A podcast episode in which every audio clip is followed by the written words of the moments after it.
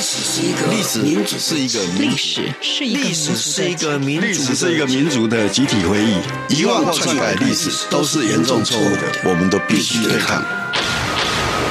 开放历史，透过档案的开放、田野调查与口述历史，把台湾的历史还给台湾，把台湾的记忆传承下去。历史原来如此，由薛化元讲述，欢迎收听。各位亲爱的听众朋友，大家好，欢迎各位收听今天《历史原来如此》这个节目。我们这个节目在最近这几期一直跟大家分享台湾整个一九八零年代各个不同领域社会运动蓬勃发展的状态。那今天这一集，我们想跟大家来分享环保运动。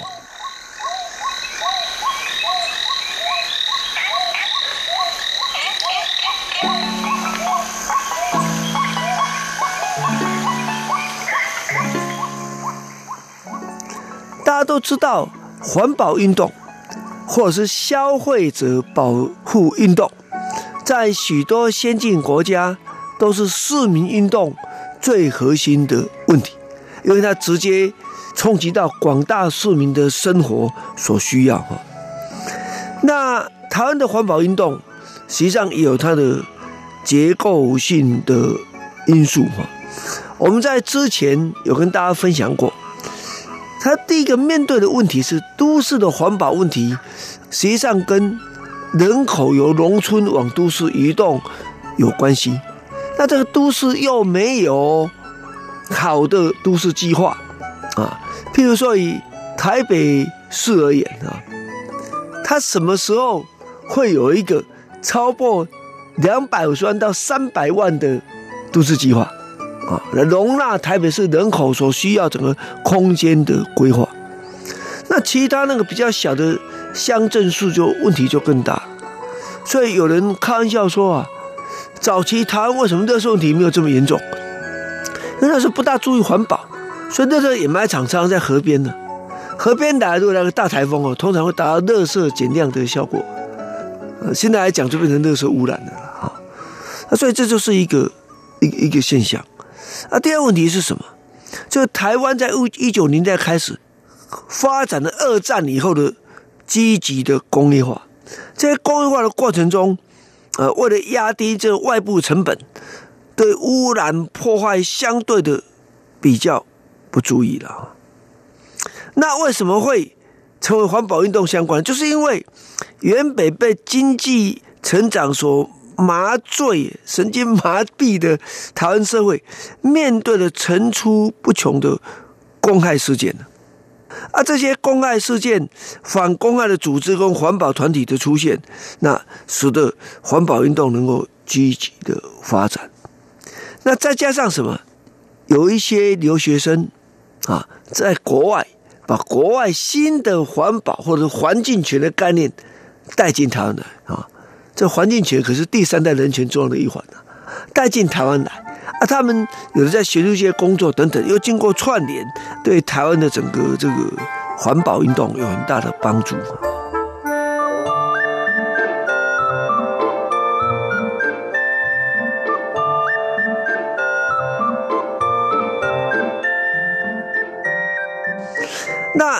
在一九八零年代最早的这个环保运动，实际上相对是诶比较客气的，比如说诶。可能是，哎，自然生态啊，这种比较温柔的诉求啊，哎，我们只有一个地球，这是一九八三年的啊，这个这样的主张。那一直要到哎，化工厂，这个化工厂，大家知道这个化工原料说难免有一些污染啊。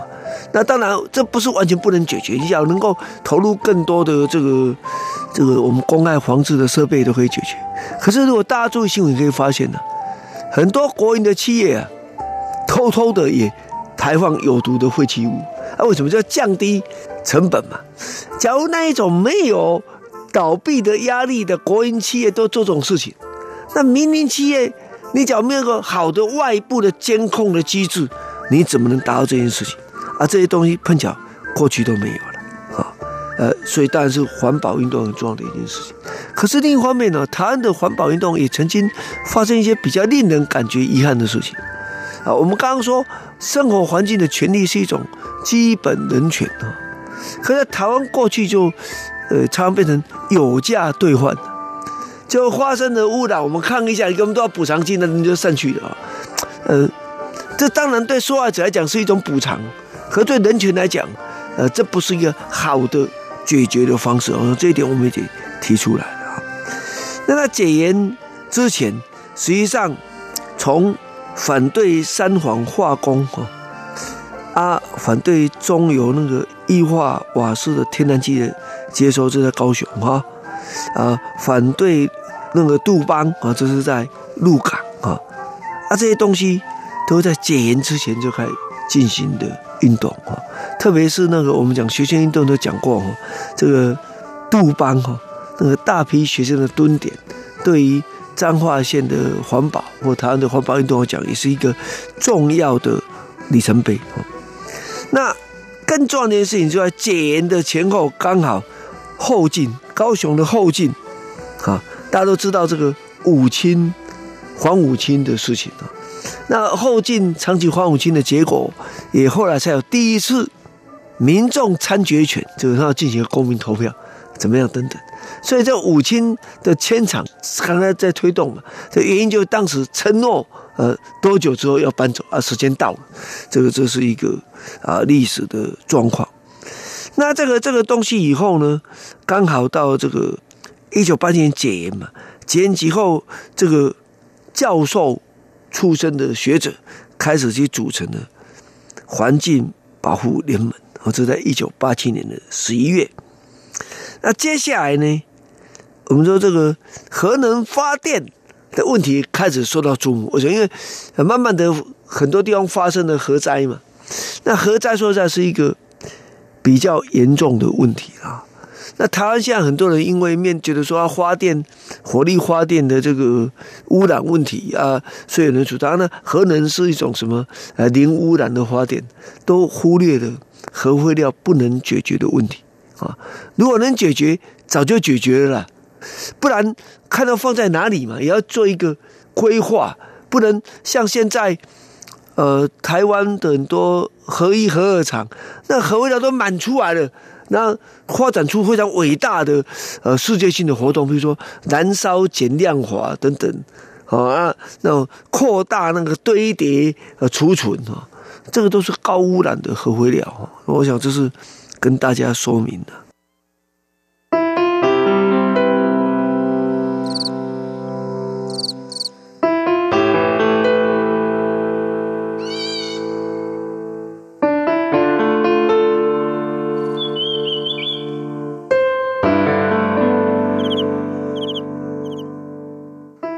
可在那个这个结构下，为什么这个像核污染这事情会那么被大家注意到？包括呢，诶，台湾第一个著名的核污染的这个大楼跟那个宿舍被发现，最早是在台电。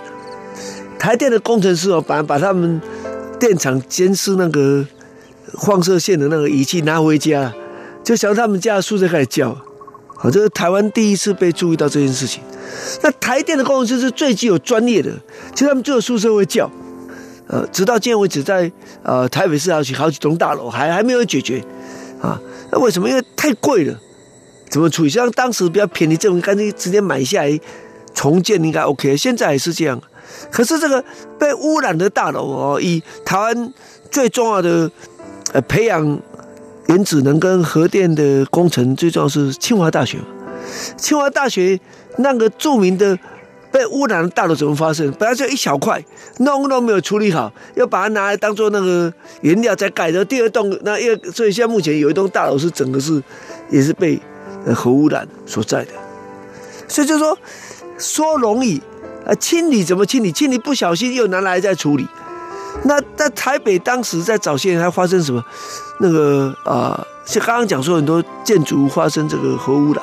为什么会呢？就是被污染的钢筋整批不见了。啊，当时我记得那时候我还在写文章，就发现说，哎，这个不原来放在列管不见，那不见跑去哪里？就后来去盖房子。那盖房子，所以就说什么时候核污染，就几年到几年嘛。什么时候海沙屋，几年到几年嘛。啊，这些都是一个，这这这当然是一个环保运动很重要的一个一个 issue 嘛。啊，那再就是说，呃，主要就是石化业嘛。所以像林园事件的等等，这所以换句话说，从一九。大概在八八年以后啊，环境保运动内容当非常多了啊。后来包括妇女团体也组成，说要如何，诶，有环境保护的这个消费等等的，这很多呃事情啊都 OK。可是变成反对这个啊石化污染，反对诶这个核能，变成环保运动的。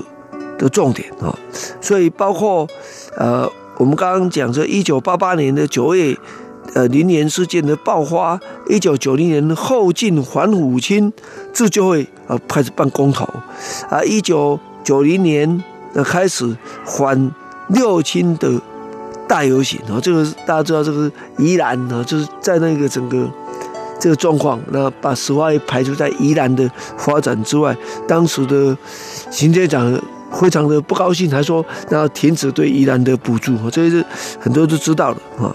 那那接着就包括为了缓和，就在一九九一年，盐寮缓和自救会跟警方爆发严重冲突，那还有几个人被判的重刑啊。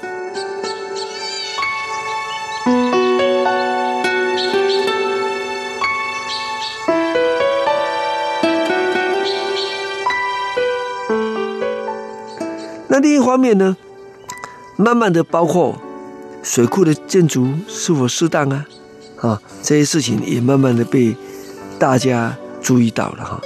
所以在情形之下，那政府有没有回应？政府也不是没回应，可他难度有点困难啊。比如说，他在一九八七年也注意到说，哎，是不是经济发展要注意到环境保护啊？啊，讲的当然容易啊，哪一个人不希望有环境保护的经济发展？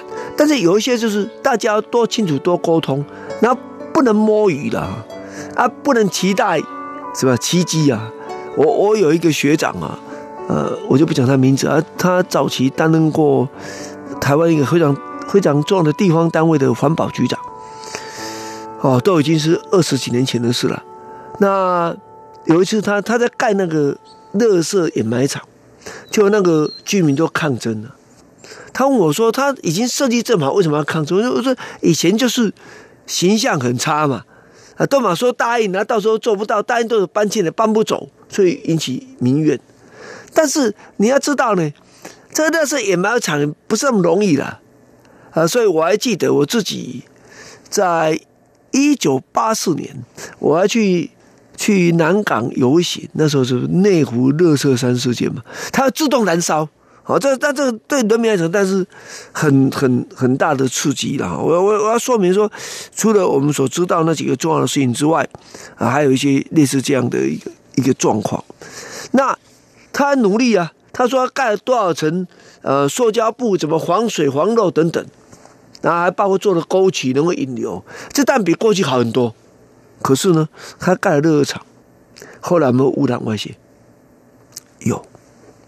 这为什么？因为台湾的垃圾哦的那个成分跟国外不大一样，含水量特别高。这个需要再看思考怎么解决的啦哈。那我也想跟大家分享，就是说，虽然很多家里都有做那个分类了，那可是很多大老是找清洁公司外包啊，所以它有发生过，诶，台北垃圾被丢在彰化，丢在南部都发生这种现象。那这些都是引发民怨的原因啊。我想。这也是一个台湾社会转型的一个阵痛之所在哈，呃，非常谢谢你收听今天历史原来如此这个节目哈，呃，环保运动实在是不一而足了哈，没办法在今天的节目中跟大家分享完毕，那我们下周就继续从这里开始，谢谢你的收听。